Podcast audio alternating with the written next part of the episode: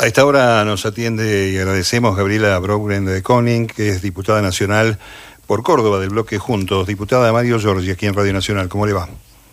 ¿Qué tal, Mario? Un gusto. Un gusto estar con, con la audiencia y con todos ustedes del equipo de la radio. Igualmente. Bueno, uno este, recuerda, usted es oriunda, nacida, criada y militante de Río Tercero, ¿no?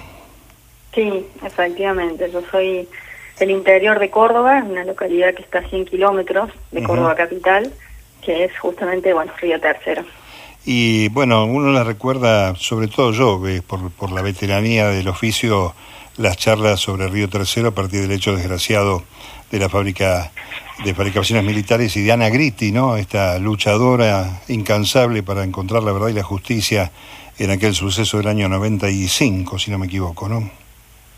Y no se equivoca, Mario. La verdad que un 3 de noviembre de 1995, eh, en Río Tercero, sufrimos unas explosiones en fábrica militar, que en realidad hablamos de explosiones, pero después, con el curso del proceso penal, supimos que no fue accidental, sino que fue intencional. Por ende, hoy eh, estamos hablando de un atentado que sufrimos los ríos tercerenses. Y bien mencionabas recién a alguien que yo eh, le debo con mucho orgullo y tengo un aprecio que es Coca Gritti, que ella fue la única creyente penal en la causa y que se animó a, a deshacer el poder, a, a, seguir adelante, más allá que sufrió amenazas, que tuvo miedo, y gracias a ella pudimos saber todos los ríos tercerenses que esto había sido un plan pergeniado y organizado por el propio Estado, por los funcionarios que en ese momento estaban en el Estado. Sí, para ocultar este, el contrabando de armas a Ecuador, esto hay que decirlo también. Eh, Gritti además perdió a su compañero, obviamente, en la explosión, ¿no? Claro, eso se convierte en la única querellante penal porque perdió a su esposo, su compañero de vida, o del armazo, y desde allí, bueno, inició esta, esta causa sin, sin pausa que duró varios años, por momentos eh, podría haber claudicado y sin embargo nunca bajó los brazos, siguió adelante. Y, bueno, no pudo ella ver lo que logró porque murió antes. Sí, Pero todos los ríos tercerenses estamos muy agradecidos por, por la valentía que tuvo Ana, que nosotros decíamos Coca, sí. Sí, sí. Eh, bueno, por develar la, la, la verdad de este, de este hecho. Eh, hablemos un poco de cosas más felices, más gratas, porque creo que Río Tercero fue consagrada en 2017 capital nacional de los deportistas, ¿es así?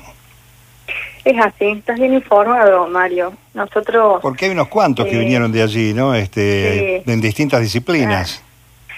Somos una ciudad que... El Piojo López, me parece, recuerdo. que El Piojo López, Pechito López. Pechito López. Eh, Galíndez. bueno, Rocío Comba, que fue una atleta olímpica.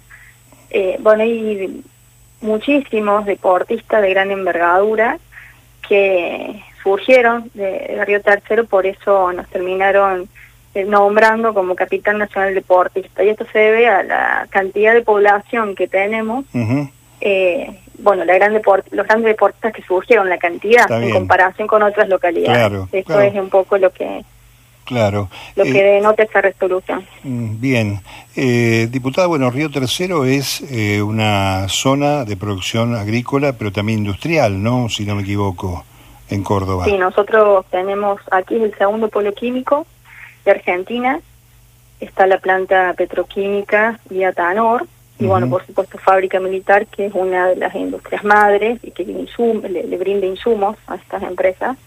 Y también tenemos todo el complejo agroindustrial, eh, en donde, bueno, por ejemplo, tenemos una empresa productora de maquinarias agrícolas como es Canelli, y bueno, todo el, todas las industrias derivadas de la producción eh, agropecuaria y agroindustrial. También tenemos, estamos muy cerca en la zona del maní, nosotros estamos, eh, una, el maní es una producción, una economía regional. Sin duda.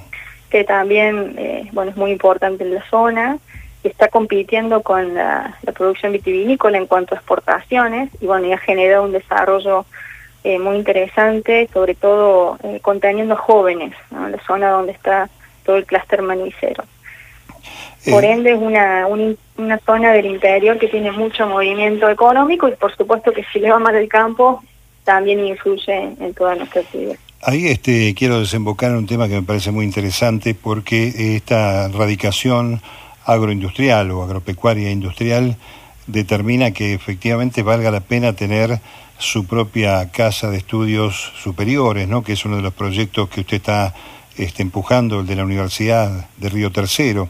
Esta sensación que uno tiene, bueno, que Córdoba la adopta, tiene la enorme Universidad Nacional de Córdoba, no muy lejos, pero este, a veces este, con hiperpoblada, ¿no? De abrir la posibilidad para que los ríos tercerenses y la zona inmediata tenga acceso a la educación superior es un dato muy interesante, ¿no?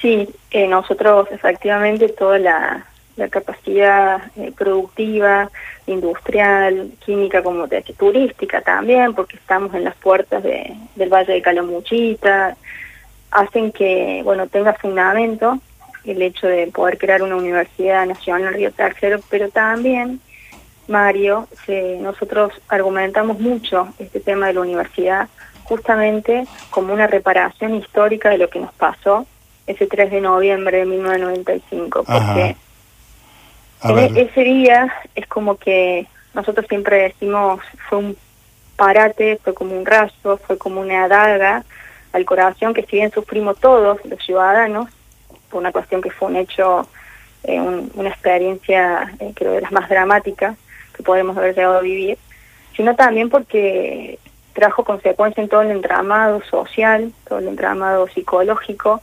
Eh, en ese momento si, eh, mucha gente se fue, los que podrían volver no volvieron. Eh, hubo, si bien no te puedo decir que sea una, una investigación científica, los censos marcan como un, un, un parate en el crecimiento poblacional de nuestra ciudad.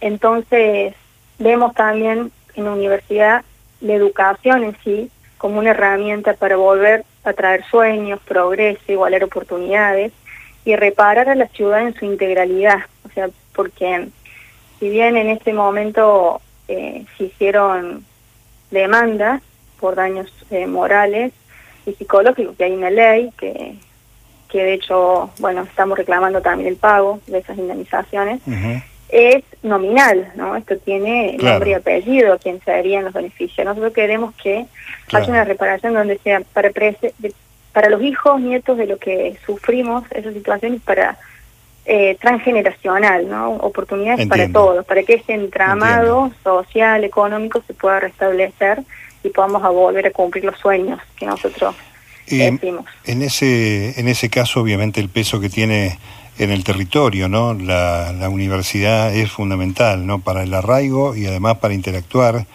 eh, desde el modo extensionista hasta la formación, obviamente, de, de, nuevos profesionales que tengan este afecto por ese terruño, ¿no? Por ese territorio.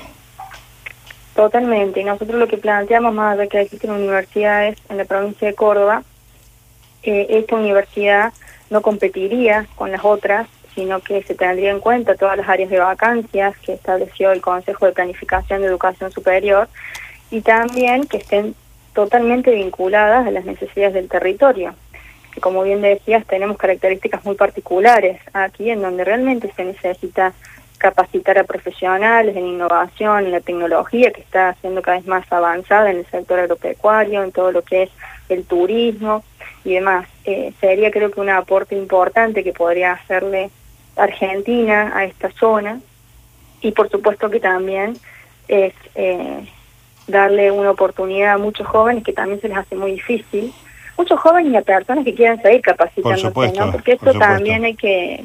Hay, que marcar eso, pues ese es un dato este, muy interesante que lo hemos vivido sobre todo en universidades del conurbano aquí, donde hubo primera este, generación universitaria de personas mayores, adultos mayores, ¿no? 50, 60 años, eh, no es un dato menor. Diputada, ¿va, ¿va a ser este, creada, va a salir esta ley de creación de esta universidad con las otras este, en este marco de tanta conflictividad en un año electoral? ¿Qué opina? Yo lo deseo con todo mi corazón, es algo que estoy defendiendo y estoy trabajando para que así sea.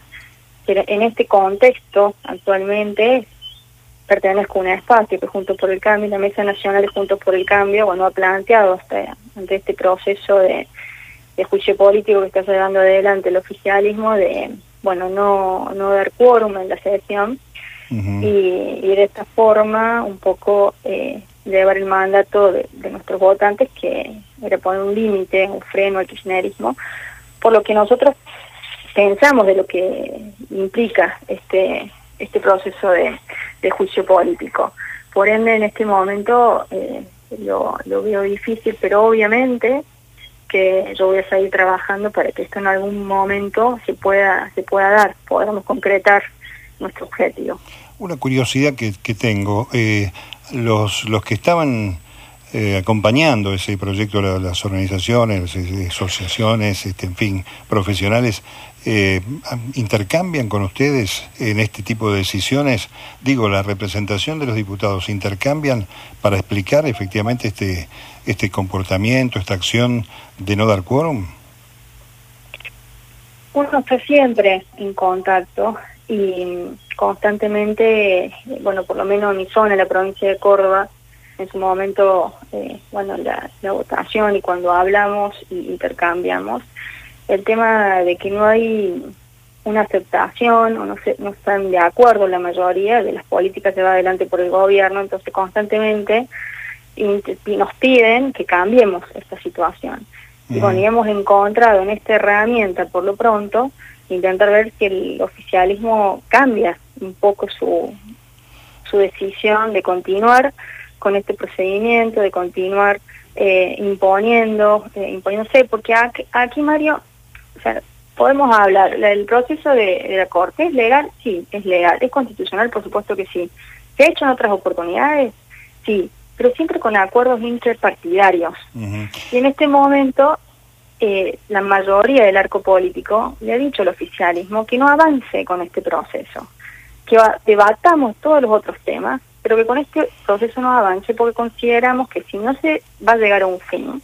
Ah, y que la, corte, que la Corte se haya metido a legislar, por ejemplo, que, que después de 15 años eh, haya este, declarado la inconstitucionalidad de la ley del Consejo de la Magistratura y exhume una ley que fue derogada por el, por el Congreso, o, o que se meta con la coparticipación, eh, también este, estimando lo que tiene que darle el gobierno a, a la Ciudad de Buenos Aires en desmedro e incluye una de las provincias. ¿Sobre eso no hay este, argumentación sólida como para justificar? Sí, mira Mario, el tema que el, la Corte haya decidido tomar estas medidas es justamente por ausencia de respuesta de la misma política.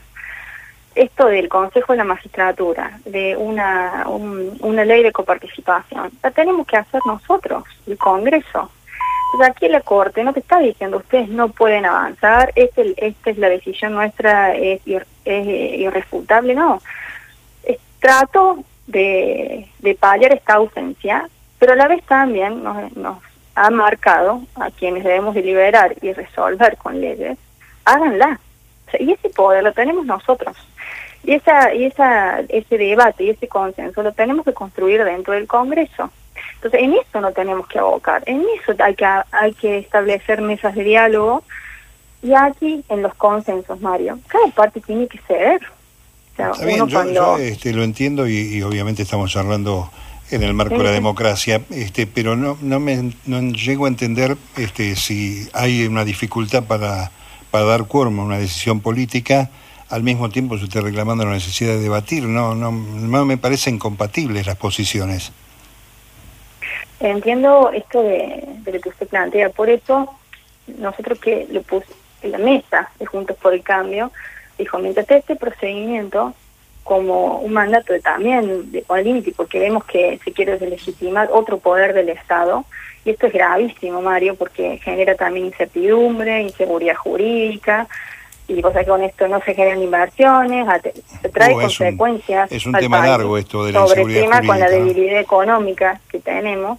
Con, con esta eh, corte no hay seguridad jurídica, diputada, discúlpeme. La verdad, con esta pero corte las garantías con, con medidas cautelares para, para evitar que este, le impidan este, no aumentar el precio de la internet y la comunicación con cautelares beneficiando siempre a los poderosos, parece que la seguridad jurídica no está muy garantizada con esta Corte. Mire, yo entiendo que es necesario también generar una modificación y mejorar la justicia, pero en el contexto que se está dando y de la forma es lo que eh, la Mesa de Junta Nacional de Juntos por el Cambio está eh, criticando y alertando.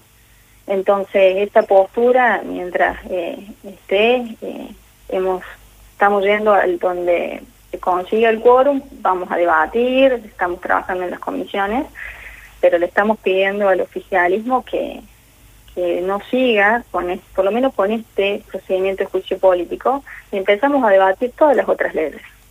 Bien, diputada, ojalá tenga Río Tercero, su universidad, es este, el objeto de esta charla que para mí era muy importante, defensor de la educación pública y la educación superior. Ojalá este, esta situación política no, no impida que los río tercerenses tengan su universidad. Bueno, yo deseo lo mismo, por supuesto que a nivel personal estoy trabajando y voy a seguir trabajando para lograr que nuestra universidad se concrete en nuestra ciudad también, para poder cumplir nuestro sueño, Mario. Así que yo le agradezco mucho por ayudarnos a, defender la educación. Bien, muy amable, ¿eh? gracias por la atención. Gracias a usted. Hasta, luego. Gabriela Brouwer de Koning, diputada nacional por Córdoba del bloque Juntos. Seguimos.